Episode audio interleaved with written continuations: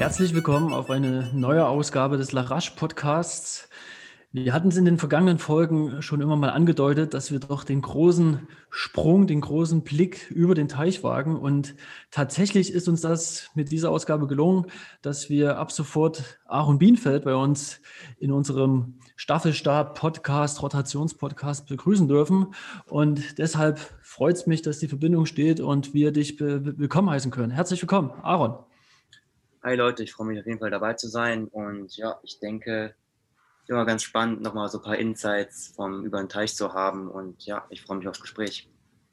Und ich muss ja auch direkt sagen, ne, wir haben jetzt nicht nur die Insights dann äh, über den Teich oder von aus über den Teich, wie auch immer man das jetzt genau sagt, äh, sondern vom aktuellen Model of the Runners World, uh, Runners, wie, wie heißt es richtig, Aaron?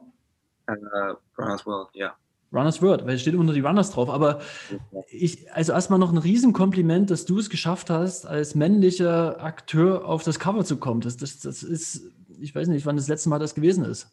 Vielleicht also ich, Flieger oder so. ich habe mal, hab mal geschaut, weil ich habe ähm, von Aaron schon mitbekommen, dass er da ein Shooting hat für die Runners World und habe mir eigentlich gedacht, wie wollen die ihn draufbringen, weil ich habe mal im Archiv geschaut im Internet aus den letzten Jahren und ich habe da nur Frauen gesehen. Ich glaube, ich bin fünf oder sechs Jahre alle Ausgaben mal durchgegangen und habe gedacht, schön, Aaron, dass sie dich zum Fotoshooting einladen, aber du wirst nie auf dem Cover landen, ja. weil die bisher nur Frauen drauf hatten. Aber jetzt hat er es doch geschafft. Ähm, wie ist es dazu gekommen? Haben die da noch irgendwas ähm, dazu gesagt? Ich habe nur bei Facebook beim Martin Grüning gelesen, der ist ja der Chefredakteur, der es auch selbst gesehen hat, dass die letzten Jahren irgendwie nur Frauen drauf waren ja, das ist eigentlich relativ spontan gewesen. Also er hat mir in die Instagram-DMs geschrieben tatsächlich und ich habe die Nachricht gesehen, habe sofort geantwortet und gemeint, ja klar, machen wir. Natürlich eine große Ehre. Ich meine mich zu erinnern, wir hatten die Runners World vor ein paar Jahren abonniert gehabt zu Hause, dass vor Urzeiten irgendein männliches Model drauf war. Es war aber kein. Vielleicht Martin Grüning selber. Kein, er war gewesen, also lang, so lange ist es jetzt nicht her. Keine Ahnung, vielleicht war es vor fünf, sechs Jahren oder sowas. Äh, ich meine, da war ein männliches Model drauf, aber es war jetzt kein, sage ich mal, Spitzenläufer, sondern halt doch eher, äh, wie gesagt, ein männliches Model halt. Und ja, das ist halt die, äh, die doppelte Ehre quasi für mich, dass eine, einerseits halt ein Typ bin, ein Mann, der dann auf dem Cover ist und andererseits bin ich ja auch wirklich dann äh, kein eigentliches Model, sondern jemand, der halt vom Sport kommt das ist eigentlich auch eine ganz schöne Sache für mich, deswegen. Ja, na gut, dass der Begriff Model, ich habe mich das auch gerade gefragt, äh, ob man das so sagt, ähm, ist mir gerade in dem Moment so eingefallen. Ähm, aber klar, ich meine, aber äh, ja, ich glaube, Model geht schon durch, oder? Ja, in dem Moment auch, ja, jetzt ja an die Rolle eines Models, weil du ja dich doch vor der Kamera posierst, um irgendwo hinzukommen. Also um irgendwo abgebildet zu werden. Ist halt nicht meine Profession und ich habe da auch jetzt keine riesige Erfahrung drin, aber äh, ich glaube, es ist immer so ein bisschen auch die, die Sache dahinter, dass die Covermodels von der Runners World nicht unbedingt richtige Models sein müssen, also dass sie das wirklich professionell machen, sondern wie gesagt, als wir das äh, Shooting hatten im August in Hamburg, Ende August war das gewesen für das Cover. Sind ja dann nochmal nach Frankfurt rübergekommen, ähm, im Oktober meine ich. Äh, da war ich das gewesen und andererseits eine Redakteurin von der Runners World und, ähm, nee, ne, Praktikantin, sorry, Praktikantin. Und ähm, ich dachte auch erstmal, das wird irgendein weibliches Model sein und ich komme dann dazu und ich habe gar keine Ahnung und die ist dann total irgendwie abgeklärt und macht das perfekt. Und dann habe ich im Nachhinein erfahren, dass sie das auch quasi äh, durch, äh, keine Ahnung, ob ich sagen kann, durch Zufall bekommen hab, hat, aber dass sie, wie gesagt, kein eigentliches Model ist und äh, das quasi deswegen auch für sie so am Rande zu, äh, zustande, zustande gekommen ist halt. Aber, aber wir haben ja hier auch den Fotografen mit in der Leitung, ne? Äh, Markus, erstmal nochmal zum Modelbegriff. Du als Fotograf, wann, wann habe ich meine Definition erstmal richtig formuliert? Oh, ich bin in erster Linie Sportfotograf und deswegen habe ich mir über die Details noch nicht so Gedanken gemacht. Aber ich kann nur sagen, ich habe auch schon ab und zu die Ehre gehabt, den Aaron fotografieren zu dürfen. Und er weiß schon, wie man sich vor der Kamera bewegt und wie man im Prinzip so ein paar Posen macht, auch so. Jetzt nicht einfach nur gerade hinsteht und ähm, straight in die Kamera schaut, sondern, sondern er weiß schon, wie man ein bisschen mit der Kamera spielt. Also es ist mit Aaron auch definitiv einfacher, Bilder zu machen, wie mit Personen, die damit überhaupt keine Erfahrung haben. Ähm, Nochmal eine Frage zu den äh, Fließpulli, den du dann trägst. Ist das ein Fließpulli auf dem Cover, also das Graue? Das sieht so, so, so, so ein bisschen so aus. Ähm, das, dieser Pulli, nee, das ist kein Fließpulli. Das ist, ich muss, ich muss bei dem Pulli immer an Philipp Flieger denken, weil er den sehr oft angehabt hat äh, früher. Das ist, glaube ich, aus der, ist, glaube ich, nicht mehr die aktuelle Kollektion irgendwie vom letzten Jahr. Es ist ein, eigentlich ein ganz normales Oberteil, äh, langärmelig, ohne Vlies, ähm, sich aber nicht so gerne anhaben, weil es halt komplett weiß ist. Und wenn man halt einmal laufen geht, dann war es das. Und, ähm, aber ich dachte eigentlich so fürs Cover macht es schön was her und deswegen habe ich es da angehabt. Aber es ist kein Vlies. Ja, da muss ich jetzt mal nachfragen. Einmal laufen und dann war es das in, in Frankfurt war es ja schon oft am Main laufen, wo ja eigentlich kein Dreck und kein Matsch ist. Da wird es ja eigentlich nicht so schnell dreckig, oder? Naja, das Spritzwasser, also wenn es mal regnet, äh, was öfters mal vorkommt in Frankfurt, dann, da ich ja so einen, so einen raumgreifenden Schritt habe, sage ich mal, kommt das Spritzwasser halt schon hinten dran und dann muss es gar nicht super schlammig sein im Untergrund und man sieht es trotzdem am Ende. Ähm, deswegen ist man auch nicht mal am Main sicher, obwohl es natürlich besser ist als jetzt irgendwie im Wald da oben in Sachsenhausen natürlich. Hat sich auch jetzt oft in den Wald verschlagen im letzten halben Jahr, habe ich gesehen. Ja, ey, ich habe gesehen, dass du da immer laufen gegangen bist, aber mir war das zu viel Aufwand, mich da irgendwie äh, umzuschauen, weil ich meine, man muss erstmal so vier, fünf Mal laufen gehen, damit man so ein bisschen den Dreh raus hat, wenn, wenn man in einem Wald ist. Weißt du, was ich meine? Man klar, wird klar. irgendwann mal laufen und freestylen und dann wird man nicht genau wissen, ähm, ja, äh, wie viel laufe ich heute oder ist es jetzt der richtige Weg? Habe ich den kürzesten Weg, den längsten Weg gemacht? Und ich hatte darauf einfach keine Lust. Und am Main ist natürlich super äh, unkompliziert, äh, da seine Strecken sich zusammenzusuchen, auch mit der Distanz super easy zu machen. Aber dann habe ich halt mit Richard trainiert und der hat auch gemeint, der hat natürlich versucht, so väterlich, weißt du, ähm, wieder Ratschläge zu geben und meinte, ich, was ja natürlich Sinn macht, ich soll nicht immer am Mainufer laufen wegen dem Asphalt, was natürlich, wie gesagt, sehr einleuchtend ist und dann sind wir halt mehrmals im Schwanheim gelaufen im Wald, wo ich mich halt gar nicht auskenne, äh, so weit im Westen von Frankfurt. Und dann dachte ich mir, hm, an sich kenne ich den Sachsenhäuserwald schon, aber halt nicht perfekt. Aber ich sollte halt wirklich mal versuchen, da ein bisschen so Rotation reinzubringen. Und da ich halt gesehen habe, dass du, Markus, da halt immer laufen warst und habe mir so ein bisschen an Strecken angeguckt, habe mich so ein bisschen inspirieren lassen und dachte ich, okay, das kriege ich schon hin, ähm, mich da zurechtzufinden und war dann auch perfekt gewesen dann im Endeffekt. Ja, perfekt. Ähm, für mich nicht ganz, weil so ein paar Strava-Coms musste ich dann schon an dich abgeben. Obwohl ich sagen muss, dass du da schon ordentlich vorgelegt hast zum Teil. Also, die hätte dir wahrscheinlich sonst so schnell niemand anderes abgeluchst, sage ich mal. Aber keine Ahnung, das, äh, man muss ja auch irgendwie sein Revier markieren, weißt du. Na klar. Ähm, Markus, suchst du dir jetzt neue Reviere? Ich meine, du hast dich jetzt mit einem der schnellsten Läufer angelegt, ne? Oder, oder habt ihr da eine, eine private Geschichte irgendwie draus gemacht? Nein, ich habe mich ja nicht, ich würde mich ja nie mit Aaron bei Strava-Segmenten anlegen. Wenn ich jetzt irgendwo sehe, dass Aaron da auf Nummer 1 ist, dann würde ich gar nicht erst versuchen, das Segment zu laufen. Das war natürlich davor in der Hand von anderen Läufern. Deswegen habe ich es dann ähm, versucht und habe auch ein paar bekommen. Aber ich glaube, gegen den Aaron brauche ich es erst gar nicht versuchen. Und, und, und, Aaron, wie, wie kommt es bei dir, dass, dass du dann den Markus äh, Willst du Markus nur ärgern, oder? Er muss ja nicht mal anstrengen dafür, richtig. Das ist ja die Sache. Es ist im Vorbeilaufen, ja, spazieren gehen zur Uni, ne? Passiert das? Es hängt, es hängt von den Teilen ab. Also du bist ja schon ein paar relativ angezogen gelaufen, sage ich mal. Also es muss, muss, muss so sein, weil die habe ich mich auf jeden Fall nicht aus dem Dauerlauf rausholen. Da musste ich schon ein bisschen anziehen, um mir die zu holen. Äh, und das meine ich auch ernst so. Ähm, aber ja, keine Ahnung. Ich, Markus war halt bei ziemlich vielen Segmenten vorne und ich weiß ja auch, dass der Markus ganz gut laufen kann und deswegen sehe ich das immer so als Mini-Challenge für mich, ähm, die halt zu da erobern und keine Ahnung, es ist irgendwie so, es geht einem so ein gutes Gefühl, wenn man so auf diese Karte guckt und dann guckt man sich die Leaderboards an und dann ist der eigene Name da vorne. Ich weiß, klingt ein bisschen komisch vielleicht, aber irgendwie das, das ist so, als, als würde man sagen, das ist jetzt mein Blog oder so, wenn es Sinn mhm. macht. Ist das eigentlich in Staaten auch so, dass, dass, dass Strava da äh, eine ähnliche Popularität hat wie jetzt äh, in Deutschland? Aber ich weiß gar nicht, ob das überhaupt in Deutschland populär ist. Das ist vielleicht auch nochmal eine Frage. Also, ich würde schon sagen, dass es in Deutschland relativ populär ist.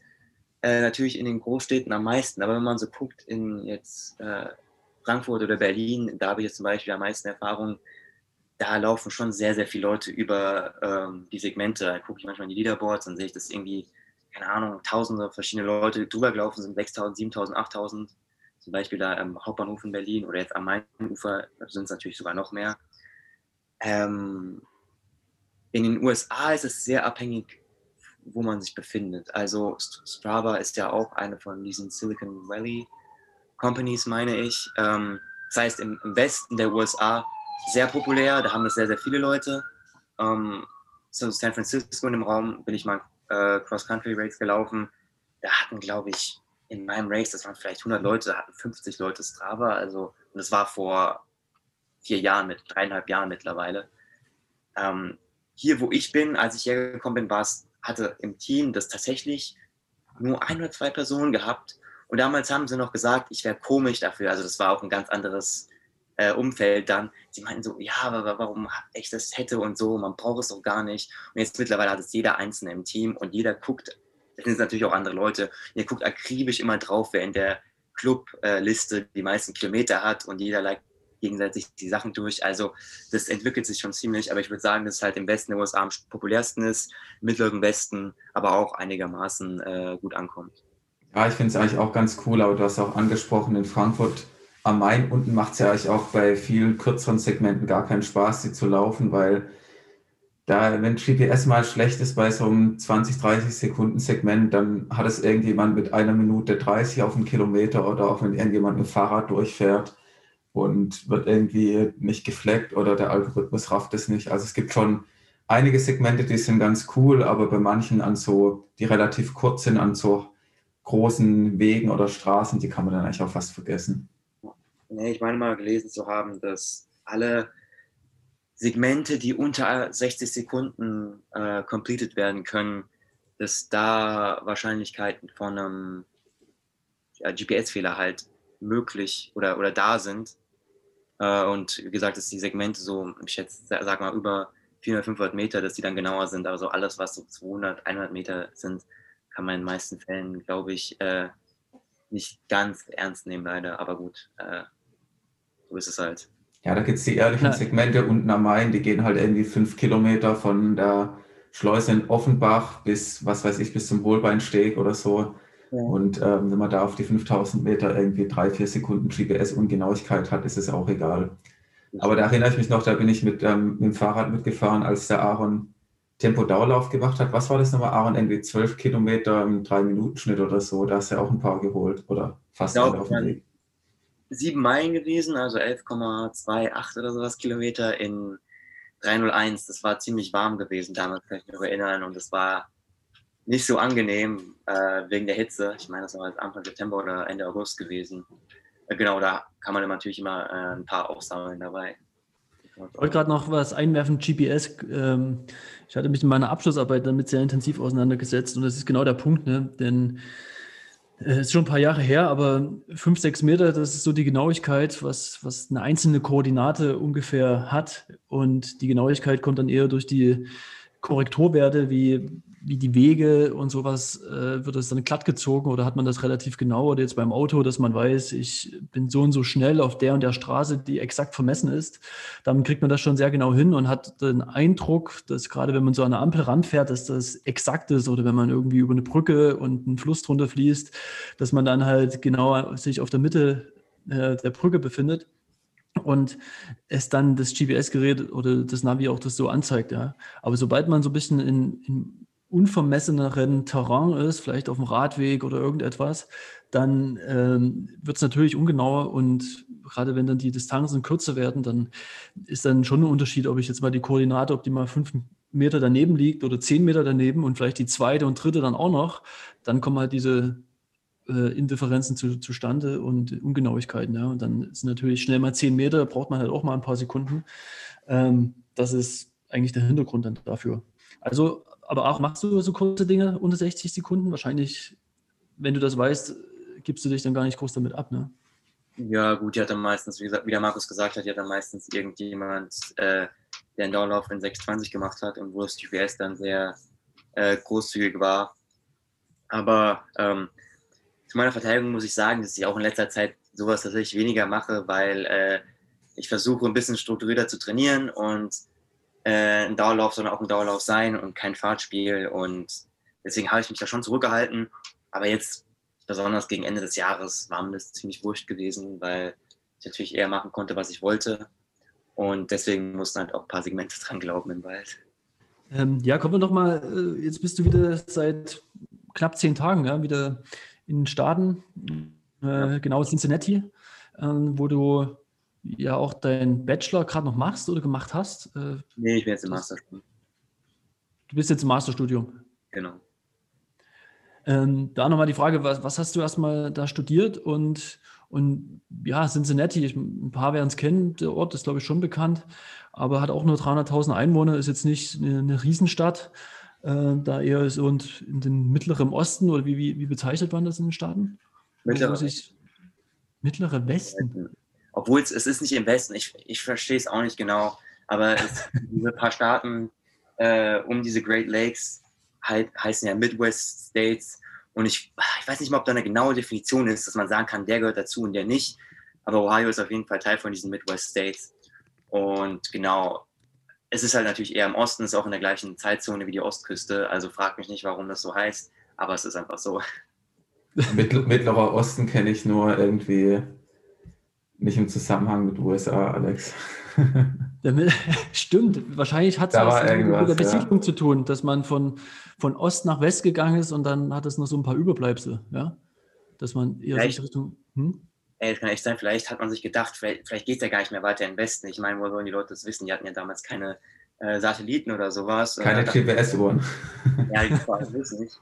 Und dann geht man halt, äh, reist man zehn Tage in den Westen, dann denkt man, okay, dann wird es ja auch irgendwann mal aufhören. Und dann weiß man gar nicht, aber dass dann noch äh, 3000 Kilometer Landmasse äh, vor sich haben, bis man wieder zur Küste kommt. Ich glaube, bis zu den Rocky Mountains und so weiter war dann halt schon der äußerste Westen, ja, und dann könnte es wahrscheinlich dann wieder der mittlere Westen gewesen sein. Aber gut, das ist nicht unser Gefällt, ne, amerikanische Besiedlungsgeschichte, sondern was machst du in Cincinnati oder? Äh, genau, also es ist ein bisschen kompliziert gewesen. Ich habe ja vorher ein Jahr an der Goethe-Uni äh, gemacht. Da habe ich den Markus öfters getroffen auf dem Campus. Hat mir aber insgesamt nicht so gut gefallen, einfach. Also, ich fand die Leute nicht so super, um ehrlich zu sein. Ich habe mich einfach nicht so richtig eingefunden, was auch zum Teil an mir lag. Also, das ist nicht so, als wäre da immer andere Leute dran schuld. Auf jeden Fall äh, hat es mir halt nicht so gut gefallen und dann mit dem, mit dem Sport ging es schon mal gar nicht. dass man dann wirklich, ich erzähle immer wieder, aber es ist halt echt so, man hat halt Vorlesungen im Winter, dann kommt man nicht zu Hause an, es ist gerade schon dabei dunkel zu werden und dann hast du noch irgendwie ein Workout oder sowas, es geht einfach nicht. Und damals war ich halt jetzt nicht so gut gewesen, dass ich sagen kann, okay, ich kriege jetzt die ganze Unterstützung, dass ich jetzt in Halle kann, dass ich jetzt das und das machen kann, dass ich jetzt extra noch Geld bekomme. Die Ressourcen hatte ich alle nicht. Und dann dachte ich mir halt, na, das, so will ich einfach nicht weitermachen. Das, da hätte ich gerne eine Lösung für. Und ja, dann, ich hatte in, in Frankfurt Vivi angefangen. Dann bin ich in die USA gewechselt. Äh, das klingt jetzt alles sehr schnell, aber genau dann war das halt so gewesen. Da war ich in den USA und ich wollte als erstes schon relativ gern wieder zurück, weil ich äh, zu Hause schon vermisst hatte und ähm, ich hatte mich dann auch damals äh, verliebt gehabt und dann natürlich die Gewissheit, dass man dann wieder nach Hause, dass man in die USA geht, dann so weit weg ist und dann so viel Ungewissheit herrscht, das war halt, die hat mich halt gekillt. Und dann wollte ich halt möglichst schnell zurück, ergo musste halt gucken, dass alle meine Credits getransfert werden, auch von Deutschland nach, in die USA. Da habe ich einen Bachelor belegt, den es in Deutschland nicht gibt. Das heißt Interdisciplinary Studies. Das ist quasi, ich habe mich gestern mit jemandem unter, darüber unterhalten, das ist quasi ein, ein Studiengang, der belegt wenn man zur Uni gegangen ist. Es ist so ein General Education Zeug. Das heißt, es hat, kein, es hat nicht den besten Ruf, sagen wir jetzt mal, weil, weil, wie gesagt, es ist einfach so, du bist zur Uni gegangen, du hast diesen Abschluss, aber was du genau damit machst, keine Ahnung, weiß ich nicht.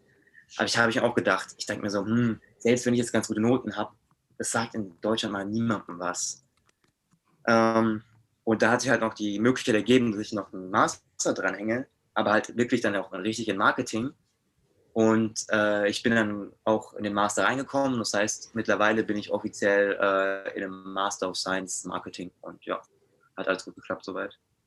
Ja, ich meine, wer die ausführliche Fassung von deinem Lebenslauf bisher ein bisschen mal weiter nachvollziehen will oder da ein bisschen tiefer einsteigen möchte, dem sei auch die dritte Ausgabe des Podium-Magazins ans Herz gelegt, weil da haben ähm, der Alex und ich auch schon den Aaron getroffen oder besser gesagt, ich habe ihn getroffen und wir haben es dann gemeinsam geschrieben und auch ein paar Fotos gemacht und dort könnt ihr auch nachlesen, wie das jetzt beim Aaron alles in der Vergangenheit so passiert ist und wie es bisher für ihn in den USA war. Wir wollen nochmal, oder ich würde gerne nochmal Cincinnati abseits vom Studium, abseits von, von der Stadt, wie, wie, wie kann man sich das da so, so vorstellen? Und ja, also so USA, ähm, wie ist die, die Landschaft, wie, wie ist so das, das Training, so, solche Sachen, Aaron? Ja, ich will jetzt auch nicht wieder in irgendwelche in irgendwelches Geografiegeschwafel äh, ausweichen, aber man muss sich die Landschaft so vorstellen. Ich meine, dass das durch die Eiszeit gekommen ist, dass es hier relativ hügelig ist, weil ähm, ja, die, die, die Landschaft ist so ein bisschen durchklüftet hier, sage ich mal, durch, durch, durch die Gletscher damals. Ähm, und ich glaube, Moränen oder sowas heißt es. Auf, kein, auf, auf jeden Fall ist es relativ hügelig. Es ist nicht, nicht bergig, aber es ist hügelig. Und der Campus liegt quasi auf einem Hügel. Ähm, und ich glaube, um nach Downtown zu kommen, es liegt 100 Meter weiter, also 100 Meter näher am, am Meeresspiegel Downtown. Das heißt, wenn man immer am, am, am, Fluss laufen gehen will, muss immer diesen dummen Hügel hoch. Das sind halt 100 Meter und das ja, ist halt schon nicht we wenig, sage ich mal. Und ja, aber ansonsten, äh, bis auf die Hügel ist relativ urban, sage ich mal. Jetzt weniger Natur in der Stadt. Also es gibt wenig, wenig große Parks wirklich, wo man laufen kann. Vor allem, wie gesagt, das ist so ein bisschen limitiert hier durch diese ganzen Hügel. Also man, ich, man könnte ja echt ganz gut laufen, aber dadurch, dass es halt so viele Hügel gibt, äh, suchen wir uns halt nur die, die Laufstrecken, die halt die, die einigermaßen flach sind, weil wir nicht jeden Tag Bock haben, hier äh, noch und nöcher an, an Höhenmetern zu, äh, abzulegen. Also ich hatte jetzt gestern bin ich einen halben gelaufen als Medium Long Run und ich hatte da, ich habe auch einen barometrischen Höhenmesser aus relativ genau 250 Höhenmeter gehabt und das ist halt schon, pff, ja, auf Dauer äh, läppert sich das schon ganz schön und ja, es ist halt relativ hügelig hier äh, viel Verkehr. Ähm, Aber denkst du, dass, dass so die Höhenmeter also ein bisschen an deiner Performance leiden, weil, weil du doch dann eher flach und schnell? Oder denkst du, wie, wie, wie ordnest du das ein, so generell im Training? Nö, ich finde es keine schlimme Sache. Also ich finde es schon ganz gut, dass man hier, ich bin kein riesiger äh, Hill-Training-Fan, irgendwie, keine Ahnung. Ähm, aber ich finde es ganz gut, dass ich da halt mal gezwungen bin, so ein bisschen Hügel zu laufen und auch nicht immer alles flach ist. Finde ich eigentlich ganz gut. Äh, es wäre halt nur, also ich hätte halt lieber, wenn der Untergrund manchmal ein bisschen weicher ist, weil ja halt alles komplett Asphalt ist. Aber ähm, ja, an sich finde ich das eine ganz gute Sache, dass es hier nicht alles flach ist. Aber manchmal hält man es halt trotzdem gerne flach. Jetzt hast du gesagt, ihr habt ja direkt neben dran die Bahn, aber irgendwie vorgestern habt ihr dann 400er gemacht, nicht auf der Bahn, sondern auf so einer Grasbahn, oder? Was ja, war das genau? Genau, also wir haben an sich eine, eine Indoorbahn, aber die ist absolut schlecht. Die ist, glaube ich, aus den 60er Jahren oder so. Die kann man komplett vergessen. Und die ist vor allem nicht äh, banked, also die ist flach, die Bahn. Und die ist noch nicht mal genau 200 Meter lang. Das heißt, es sind irgendwie, äh, wenn man auf der vierten Bahn läuft, hat man 196 Meter. ja, Schwachsinn irgendwie. Ich weiß nicht, wer die konstruiert hat damals, aber äh, genau auf der kann man aber nicht trainieren. Und im Moment ist es halt schon relativ kalt hier. Und das ist keine normale Kälte, wie ich sie aus Deutschland kenne, sondern dieses Windchill, also wirklich diese Kombi aus Kälte und Wind und keine Sonne.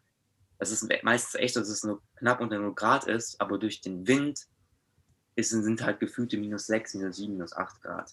Und da kann man einfach nicht draußen auf der Bahn trainieren, vor allem keine schnellen Sachen. Und es gibt halt so ein Football Practice Field, das überdacht ist, muss man sich vorstellen, wie bei einem Schwimmbad.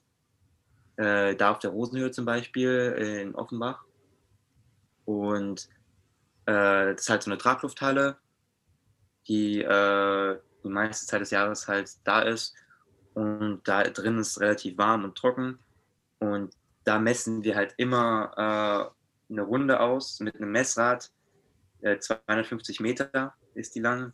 Und klar, das ist dann natürlich äh, auch flach. Das heißt nicht, nicht optimal, wenn man Speed machen will, wegen den äh, Kurven. Und es ist dann halt so ein, so ein Kunstrasen, sage ich mal, auch kein super schneller Untergrund. Das heißt, die Splits, die man läuft, die sind natürlich dann nicht super schnell, aber das ist quasi das Beste, was wir machen können, um äh, so ein bisschen Bahnworkouts bei Kälte äh, reinzubekommen. Und, und jetzt äh, hast du ja schon angekündigt, dass du den mittleren Westen verlassen wirst und komplett in den Westen gehst, ähm, nämlich nach, äh, nach Oregon, ja, neuer Bundesstaat und, und, und genau nach Eugene, ja, in einer der größten Städte da, wobei das auch jetzt nicht so riesig ist. Eugene, ich glaube 160.000 Einwohner. Ja. Aber ähm, wie, wie, wie ist das gekommen, dass du da nochmal den Wechsel wagst und gerade in den relativ äh, bekannten äh, Bundesstaat gehst, gerade was die, die Sportartikelindustrie betrifft? Ja, das äh, ist eigentlich relativ interessant, die Geschichte. Ähm, ich bin halt, wie gesagt, 2018 nach Sinti gegangen habe dann aber meine Bestzeiten ziemlich stark gesteigert. Und ich finde, es ist ein gutes Team hier. Ähm, ich mag die Leute super gerne. Ich habe mich auch super in die Stadt angepasst.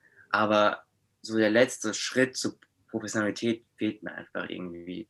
Und ich bin jemand, ich kann schon relativ fokussiert sein, aber ich, ich brauche das auch in meinem Umfeld irgendwie. Und ich habe halt schon gemerkt, manchmal fühle ich mich halt so ein bisschen missverstanden.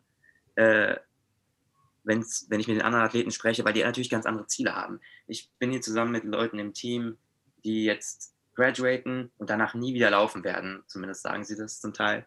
Und ich habe halt schon für mich selber große Pläne und ich liebe das Laufen und ich habe auch nicht vor aufzuhören und ich mache es auch nicht, um irgendwie Geld damit zu verdienen im Endeffekt oder, oder weil, weil ich Aufmerksamkeit will. Ich will einfach nur laufen und schnell sein und Bestzeiten äh, erreichen und mir selbst was beweisen im Endeffekt auch wenn es äh, jetzt ein bisschen äh, komisch klingt.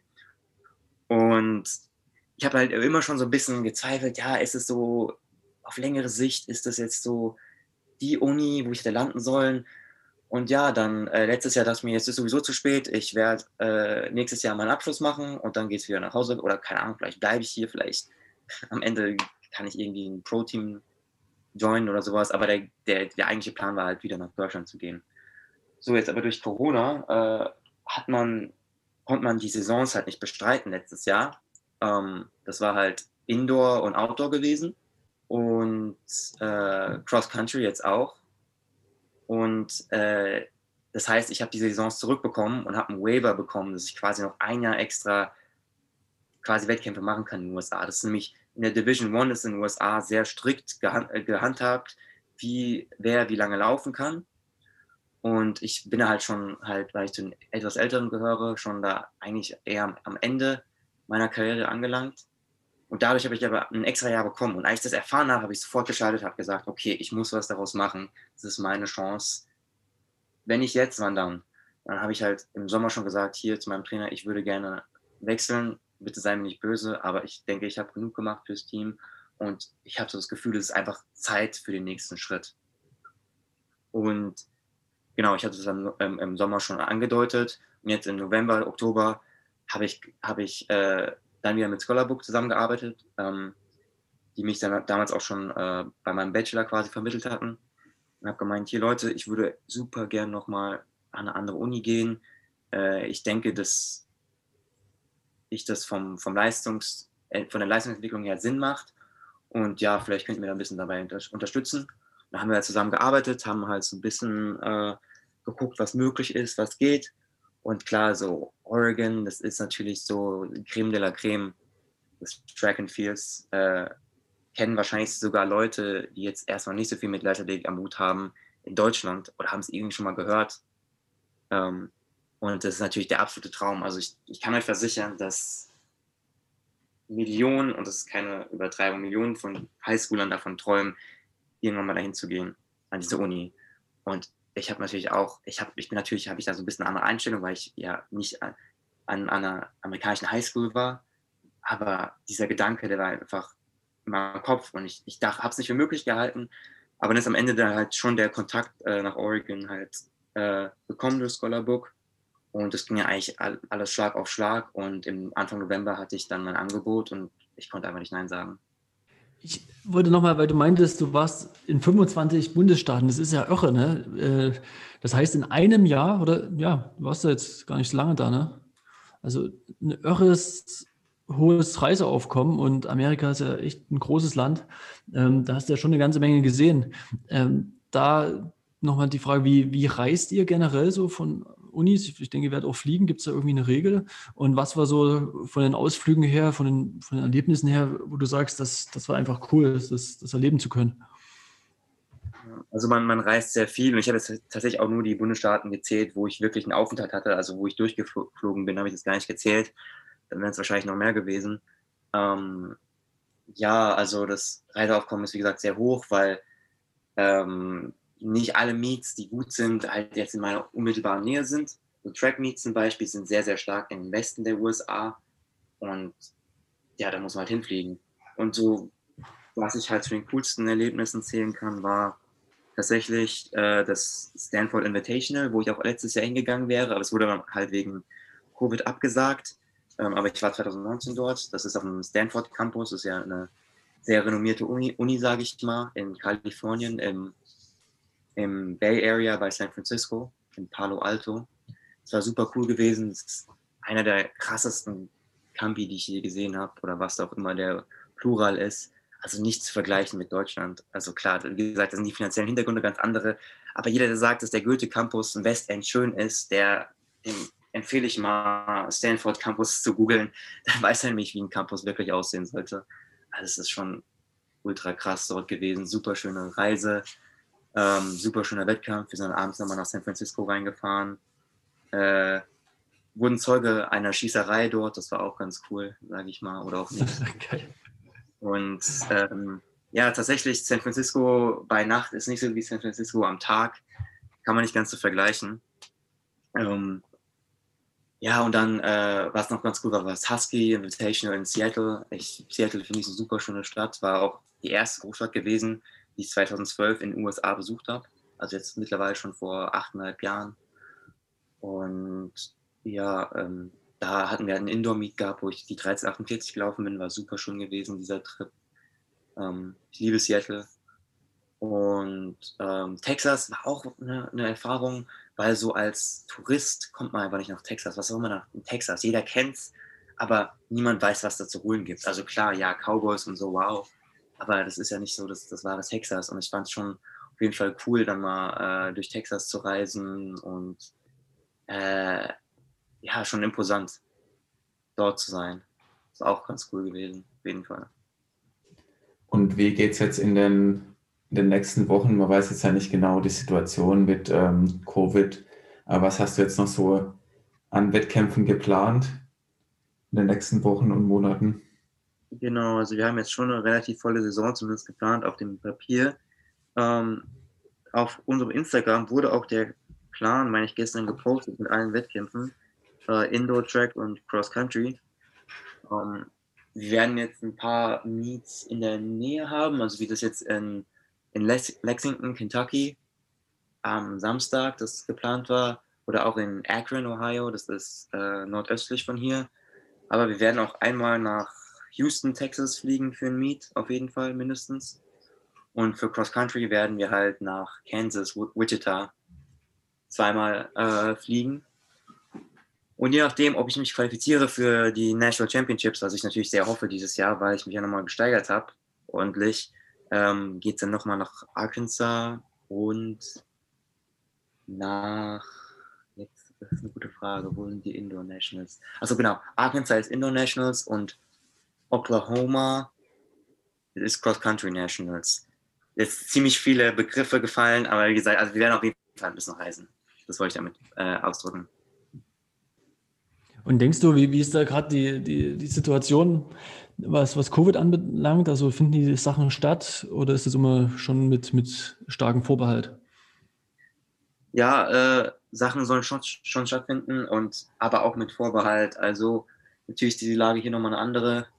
Äh, generell ähm, hier relativ wenig von einem Lockdown zu spüren, sage ich mal. Die Bars sind offen. Ich bin immer suggeriert, dass wir nicht in der Bar gehen sollen, was natürlich auch im Moment absolut absurd wäre, das zu tun. Aber ich habe es euch gerade schon erzählt. Denn gestern habe ich mein Mac abgeholt von der, aus der Mall, war bei der Reparatur gewesen, dann bin ich zurückgefahren und dann bin ich an der Bar vorbei, die direkt bei mir um die Ecke ist.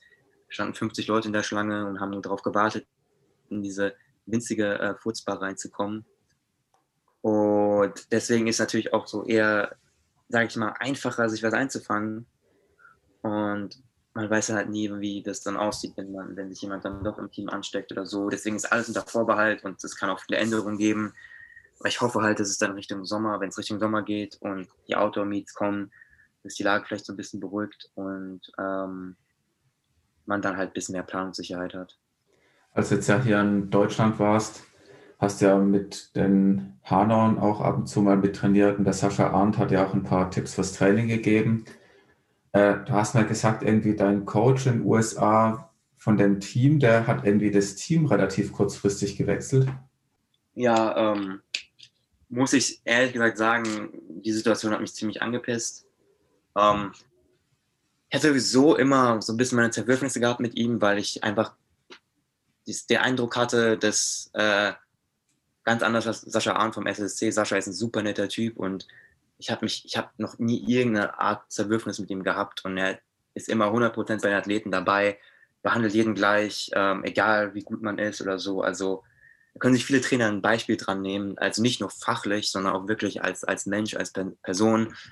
Und ja, da äh, stand halt im karten Kontrast mein Trainer in den USA, wo ich mal das Gefühl hatte, dem geht es nur darum, dass er äh, sich profilieren kann am Ende des Tages und solange es bei ihm läuft, ist okay, äh, wenn es bei uns auch läuft, aber sein oberstes Ziel ist immer, dass er halt Erfolg hat und ja, mich hat es halt so ein bisschen genervt, sage ich mal. Deswegen hatte ich auch relativ lange mit ihm gesprochen dann am Telefon, dass er mich im Sommer halt nie kontaktiert hat. Ich meine, das ist ein Job, er kriegt dafür, äh, wird er bezahlt und dann ähm, kommt halt absolut gar nichts von ihm äh, nach Deutschland. Er erkundigt sich nicht, was man tut, versucht einem nicht irgendwie Tipps zu geben oder so, denkt einfach nur so, ja, aus dem Augen, aus dem Sinn.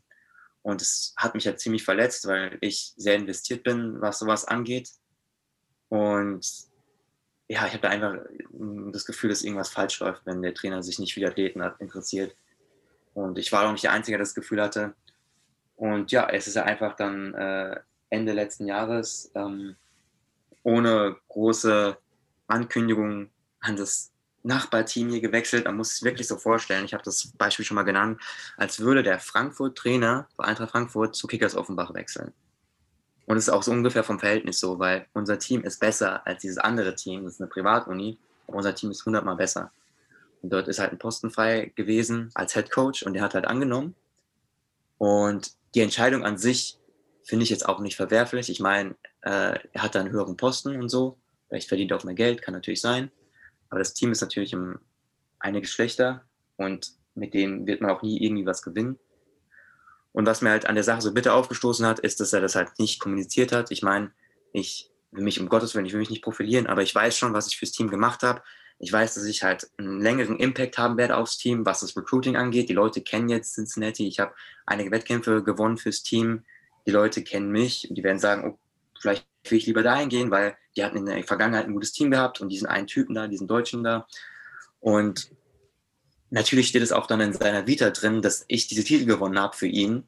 Und die einfach die Tatsache, dass er mir nicht mal zwei Minuten sich genommen hat, um mich anzurufen und zu sagen, hier, ähm, tut mir leid, dass ich gehe, ich hoffe, du bist mir nicht böse, ich wünsche dir viel Glück und du willst das und das schaffen oder so. Also einfach, dass es kein Gespräch gab und er einfach sich auf den Staub gemacht hat, obwohl ich ihm noch mal geschrieben hatte, das hat mich super enttäuscht und äh, ich muss ehrlich sagen, ich hab, wollte dann auch keinen Kontakt mehr. Ich habe ihm mehrmals geschrieben, es kam nichts zurück. Äh, ich habe sogar nochmal angerufen, kam ebenfalls nichts zurück.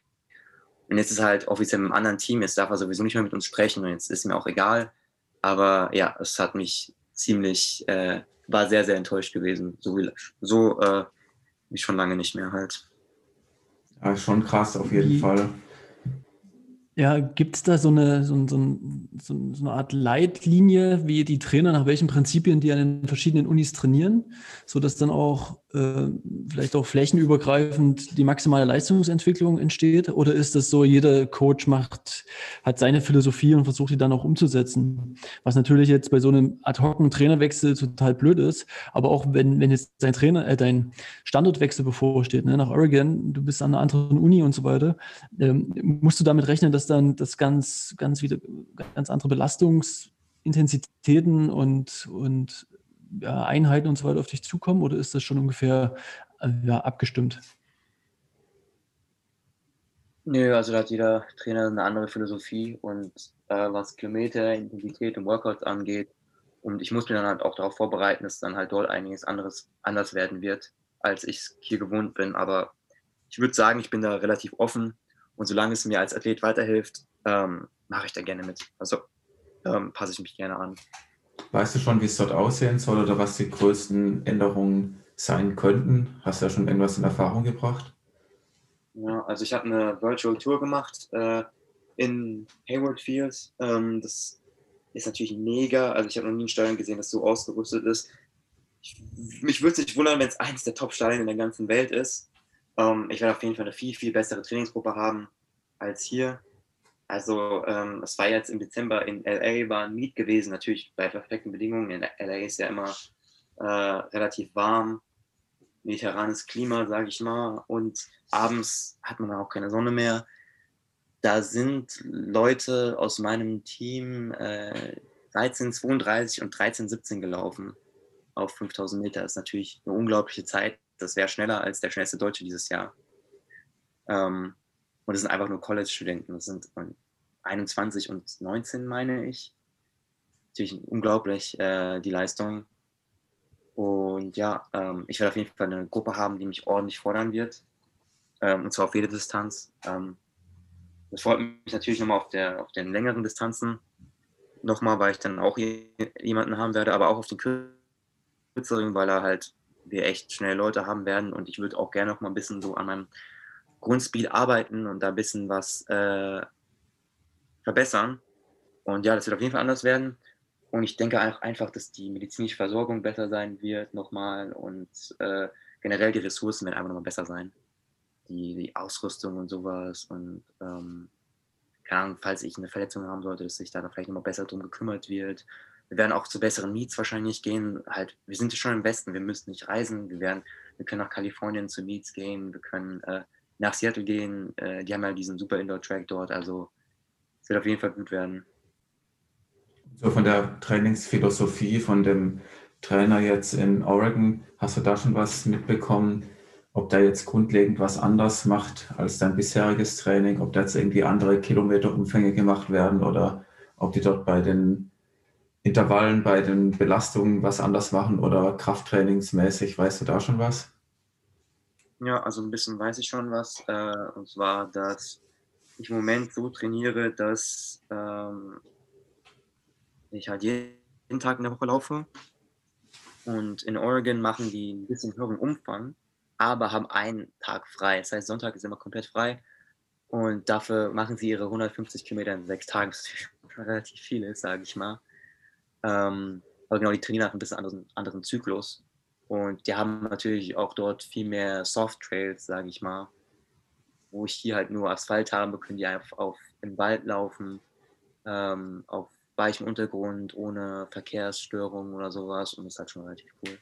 Ähm, wo, wo, siehst du denn noch so die meisten Schwächen? Weil irgendwie, ähm, ja, wenn man dich so, so beobachtet, ne, und, und gerade auf Strava kann man das ja sehr gut tun, da, da passiert da schon eine ganze Menge, aber wo siehst du das Potenzial, wo du noch am meisten Nachholbedarf hast? Ähm, ich würde sagen, tatsächlich bei der Koordination, Markus weiß Bescheid, kann sich auch dunkel an die Spiridon-Trainings äh, erinnern von vor ein paar Jahren. Äh, was, ja, Markus, jetzt musst du uns mitnehmen. Was, was waren die? Ja, ich bin ja bei Spiridon Frankfurt im, im, Training und da macht der Kurt Stenzel ähm, das Training. Wer Kurt Stenzel nicht kennt, der ist natürlich in Frankfurt eine große Nummer, aber auch deutschlandweit. Er ist zweitschnellster Deutscher ever über einen Halbmarathon. Und Kurt macht sehr ausgiebiges Koordinationstraining vor den Tempoläufen. Das kann im Sommer auch schon mal ausarten in eine halbe bis dreiviertel Stunde Koordination, Kniehebeläufe, Sprungläufe und so weiter und so fort. Also wer das nicht gewohnt ist, der wird nach dem ersten Mal derbe Muskelkater haben. Ich weiß nicht, wie es dir damals ging, Aaron. Ich habe nur die Hälfte mitmachen können, wenn überhaupt. Jetzt die Koordination gar nicht, um so viel mitzumachen. Das hat mir einfach alles so verwirrt. Ja, da muss man schon mal irgendwelche Übungen machen, wo man irgendwie die Beine bewegen muss gegen gegen das intuitive rechts, links, rechts, links Gehabe beim Laufen. Also ich bin da wahrhaftig auch kein Experte, habe da auch bei vielen Übungen meine Probleme. Aber es tut auf jeden Fall mal gut, gut da neue, irgendwie neue Reize zu setzen und sich da ein bisschen mal umzuschauen, weil ja, es ist, ich meine, Laufen ist jetzt nicht nur in Parametern wie V2 Max und Laktatschwelle zu messen, sondern auch die Be Bewegungsökonomie spielt eine große Rolle. Und wenn man dann halt irgendwie seine Ökonomie beim Laufen um irgendwie zwei, drei Prozent verbessern kann, dann ist es natürlich ein, ein riesen Benefit über zehn Kilometer oder über 3000 Meter, wenn einfach jeder Schritt zum Beispiel ein bisschen länger wird oder wenn man irgendwie Kraft spart. Und deswegen halte ich auch schon viel von Sprüngen und Koordination und sonst was. ist vielleicht besser mal da rein zu investieren, als jetzt jeden Dauerlauf noch ein oder zwei Kilometer länger zu machen. Und, und hat das Kurt schon zu seiner aktiven Zeit gemacht? Ja, ich habe mit Kurt da auch geredet. Das hat er auch schon früher so gemacht und Kurt ist da echt gut drin. Also der kann das auch einfach, bei dem sieht es auch immer so locker aus. Der macht es dann im Sommer ohne Scheiß, der hat Sandalen an, ja.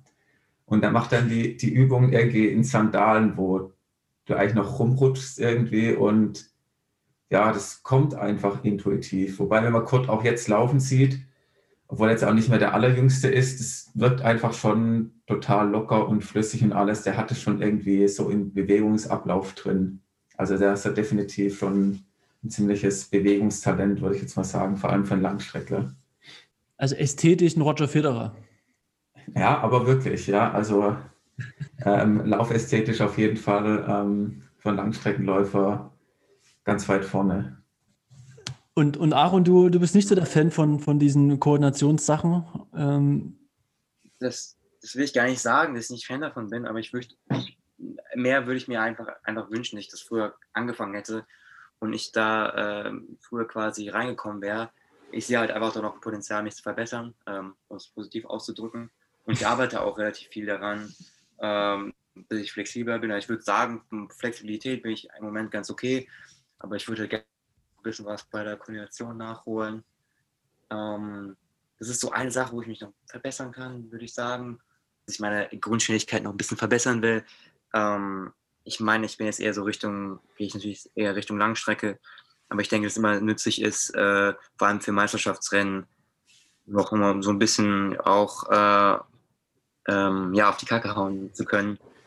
Und äh, das habe ich in den letzten Jahren schon ein bisschen verbessert, weil ich mich auf der Unterdistanz ein bisschen steigern konnte letztes Jahr. Aber das kann man immer noch mal ein bisschen mehr verbessern. Und auch der, der Coach in Oregon meinte, dass er auf jeden Fall das Potenzial in mir sieht, dass ich auch eine Sub 4 Meile laufen kann zum Beispiel. Ja, also da ist eine Menge zu tun. Und wann, wann geht es für dich dann nach, nach Oregon? Wann genau? Ähm, also ich mache jetzt erstmal noch mein, mein Studium fertig hier in Cincy. Das äh, wird ein bisschen kompliziert, aber wird schon alles irgendwie klappen. Also ich mache jetzt im Semester noch Kurse. Da muss ich im Sommer noch mal ein paar Kurse belegen, damit ich halt dann äh, im Herbst frisch starten kann. Das heißt, ich werde jetzt bis Juni wahrscheinlich in den USA bleiben, in Cincy, um noch alle Wettkämpfe mitzumachen. Dann gehe ich eine Weile zurück nach Deutschland und dann würde ich halt so Richtung August nach Cincy zurückfliegen und äh, ich habe so viele Sachen hier, ich kann die nicht alle nach, nach Hause bringen, nach Deutschland. Das heißt, ich werde dann meine Sachen hier aufsammeln uh, und dann damit wahrscheinlich weiterfliegen nach Oregon, wenn das klappt. Und das heißt, ich bin dann so irgendwann mal August dort und werde dann dort mein Zelt aufschlagen. Ich muss halt noch äh, sehr, sehr viele organisatorische Sachen bis dahin machen. Aber ich, das wird schon alles klappen. Das auf jeden Fall. Ähm, aber auch Aaron, für dich haben wir jetzt noch unsere drei Fragen. Und zwar möchten wir wissen, was war denn dein schnellster Laufkilometer, deine schnellsten 1000 Meter in den letzten vier Wochen? Ähm, das war in Karlbach, meine ich, das müsste noch vor vier Wochen gewesen sein, äh, bin ich im Workout gelaufen ähm, mit zwei sehr schnellen Tausendern drin und kurzen Pausen. Das war eine 235. 2,35, das ist, ähm, Alex, weiß noch, was Marcel gelaufen ist bei den 8x1000 am Schluss? Was hat er da gesagt? War es jetzt 2,38? Ja, ich hatte jetzt auch 37. 37 oder 38 war es, ja. Also war auch ja. nochmal äh, drei Sekunden schneller. Es war aber ein, ein, anderes Programm, das ist klar, ja. Und ja, dann bin ich ein Tausender alt äh, mit, ich meine, ich bin 4x400 gelaufen und dann eine ganz kurze Pause von irgendwie zwei Minuten, dann ein Tausender und dann nochmal ein Tausender mit vier Minuten Pause und dann, ey, ich war blau. Dann ging gar nichts mehr. Also ich habe mich noch durch Workout gerettet, sage ich mal, aber ja. Vielleicht können wir da direkt anschließen. Was war denn deine ekligste Trainingseinheit in den letzten vier Wochen? War das dann diese Einheit oder gab es eine noch schlimmere? Ähm, ich sag's mal so, die war ja wenigstens in der Halle gewesen, es war schön warm. Letzte Woche durfte ich noch nicht mit dem Team trainieren. Und okay, erstmal Honorable, Honorable Mention, Testbrit und Silvesterlauf äh, am 29. mit dem Match. Das, aber den zählen wir mal nicht mit. Ähm, Markus, das freut dich, ne? Das, das, das, das das Schlimmste mit war für Aaron. Das Schlimmste, ja. Wir haben den ja hier bei Spiridon ausgerichtet als virtuellen Lauf und ähm, ähm, meine Freundin und ich, wir waren dann auch ein bisschen mit der Kamera unterwegs, als Aaron da gelaufen ist und muss sagen, die Strecke durch den Regen davor war es jetzt nicht im allerbesten Zustand, war schon an einigen Kurven ein bisschen matschig. Und Aaron ist da trotzdem der 29,50 einfach mal gelaufen. Das war schon ziemlich beeindruckend. Die Iris hat nur gemeint, sie ist mit dem Fahrrad mitgefahren mit der GoPro. Ähm, Aaron, du hättest ab und zu so ein bisschen geflucht in den Kurven. Ja, besonders am Ende. Ich wollte am Ende noch, ich bin das Teil nicht voll gelaufen, deswegen wollte ich am Ende mal anziehen. Ähm, habe mir tatsächlich noch ein Segment geholt vom Flo Neuschwander auf den letzten zwei Kilometern, wo es so ein bisschen bergauf ging. Da wollte ich mal die letzten 1000 Meter anziehen, als dann links nach oben ging ich habe so geflucht, ich wurde einfach so wütend. Ich wollte anziehen und immer wieder, seit dieser lehmige Untergrund, bin ich, bin ich weggerutscht und mit dem Carbon-Schuh hat man sowieso keinen so geilen Grip. Äh, die letzten 500 Meter waren eigentlich nur Stolpern gewesen und gerade da wollte ich halt anziehen und ja, war halt nicht so geil gewesen. Aber äh, um darauf zurückzukommen zur Frage, ähm, das war letzte Woche, wie gesagt, durfte ich nicht mit dem Team trainieren, weil ich noch in, äh, weil ich noch quasi ähm, gesperrt war und erstmal meine Tests abwarten musste. Und da habe ich auf der Bahn äh, ein Tempo gemacht. Einmal 8 Kilometer und einmal 6,4. Das heißt äh, knapp 5 Meilen und einmal mal 4 Meilen mit 4 Minuten Pause dazwischen. Und es war halt wieder dieser ekelhafte, eiskalte Wind. Und wer mich kennt, der weiß, dass ich eigentlich bei Tempoläufen fast immer wenig anhabe. Und da hatte ich wirklich auch Jacke an und eine lange Hose. Und da bin ich ähm, halt komplett alleine auf der Bahn, insgesamt fast 15 Kilometer Tempo in 2,58 gelaufen. Das war nicht so geil. Aber die Geschwindigkeiten jetzt immer wieder unfassbar, ja. Es ist, es ist schön zu hören und Absolut. ich bin immer wieder äh, überrascht, was, was, was so geht, ja. Echt cool. Das ist unglaublich. Unerreichbar. Ach was. Vielleicht mal auf 1000 Meter, wenn es gut läuft. Ähm, zu unserer letzten Frage, was war dein schönster Moment in der letzten Zeit? Also es muss jetzt nicht beim Laufen sein, sondern so insgesamt. In den letzten paar Wochen? Mhm. Boah, das ist eine gute Frage. Ähm, tatsächlich war das jetzt mit dem Cover super cool für mich gewesen. Das, äh, auch die Resonanz war super schön. Ähm, dass den Leuten so gut gefällt, äh, die Story und die Fotos. Also ich habe sehr viel positives Feedback bekommen. Das hat mich super glücklich gemacht, ähm, was auch alles gelesen habe. Ähm, ja, ich überlege gerade. Ähm, ich hatte generell noch mal eigentlich ein paar ganz schöne Tage jetzt gehabt in Deutschland. Also ich werde immer so ein bisschen wehmütig, wenn es dann zurückgeht, weil dann wird einem erstmal so bewusst, was ich überhaupt alles so schätze, was ich eigentlich alles in Deutschland habe, was ich in den USA nicht habe. Und ich muss echt sagen, ich noch echt ein paar schöne Tage hatte und ähm, ja, dass generell die letzten Wochen eigentlich groß und Ganzen in Deutschland sehr, sehr schön waren. Das kann ich gar nicht so speziell festmachen, aber ich hätte mir halt schwieriger vorgestellt für mich, weil ich schon sehr, ich habe kein Heimweh, ich, ich kann super lange weg von zu Hause sein, aber trotzdem vermisst man dann einige Leute, einige Dinge sehr. Und ähm, die Tatsache, ich halt nochmal ähm, die, die Zeit so verbringen konnte, wie ich sie verbringen konnte, war super schön gewesen. Hm. Dann haben wir doch noch ein bisschen was. Ich finde auch völlig berechtigt. Ne? Ähm, die, das Runners World Cover ist natürlich schon auch, auch geil, ja. Ähm, was, was man, glaube ich, jetzt nicht. Ähm, in den nächsten fünf Jahren wird das vielleicht nicht gleich nochmal passieren. Aber wer weiß, ja. Vielleicht äh, geht ja der Weg auch so weiter und dann ähm, bist du dann bald wieder drauf, völlig zurecht. Ähm, ja, also ich bin soweit durch oder wir sind soweit durch. Ne? Wir werden dich auf jeden Fall in vier Wochen wieder hören, was so passiert ist, die, die verschiedenen Wettkämpfe, wie das Reisen war, was, was für Zeiten da sind.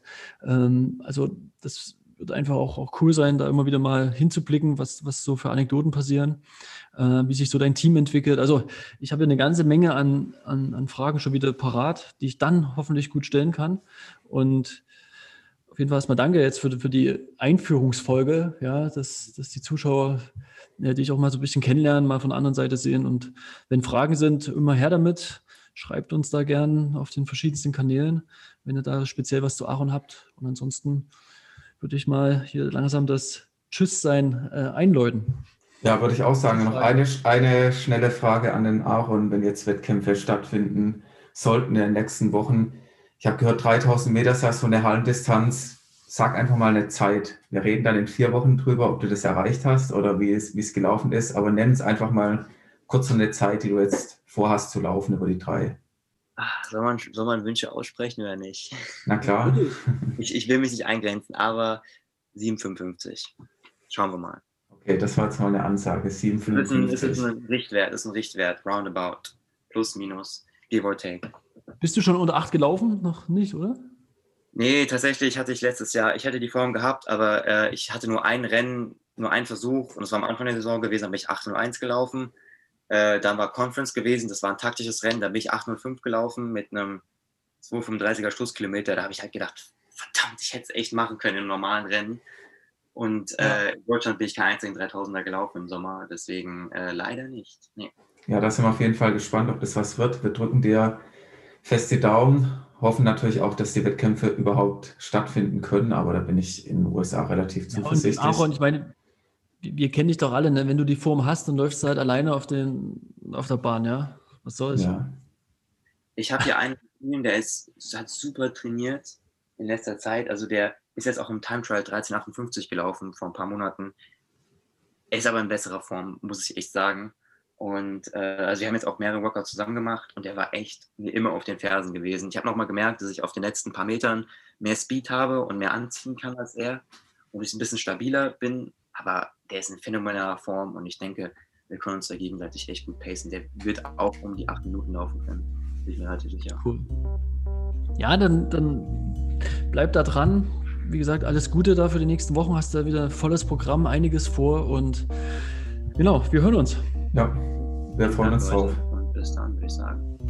Mach's gut, ja. ja. Ciao. Ciao. Ciao.